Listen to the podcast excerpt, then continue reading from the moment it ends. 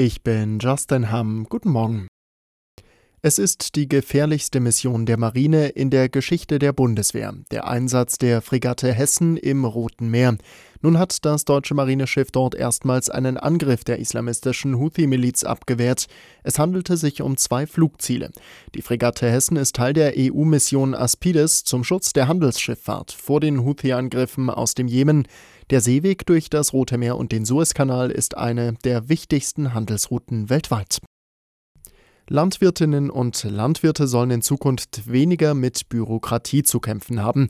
Das hat Kanzler Scholz bei einem Bürgergespräch in Baden-Württemberg versprochen.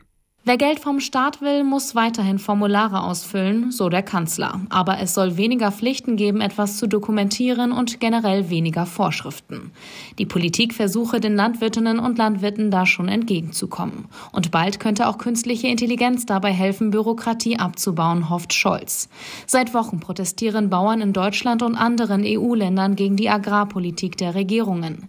Die EU-Agrarminister haben sich deswegen schon in Brüssel getroffen und über mögliche Lösungen diskutiert. Madeleine Gehrig, Nachrichtenredaktion. Der frühere US-Präsident Trump hat die Vorwahl zur Präsidentschaftskandidatur der Republikaner im Bundesstaat Michigan wie erwartet gewonnen. Das berichten die US-Sender CNN und NBC unter Berufung auf eigene Prognosen. Trumps Konkurrentin Haley fuhr demnach eine deutliche Niederlage ein.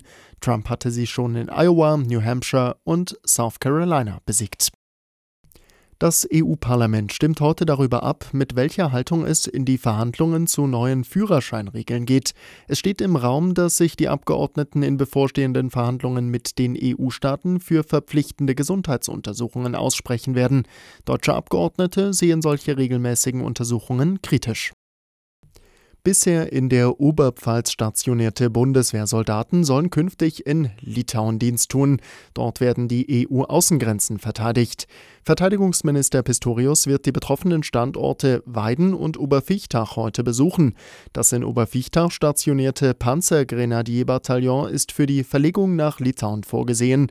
Dafür soll das Artilleriebataillon von Weiden ins benachbarte Oberfichtach wechseln.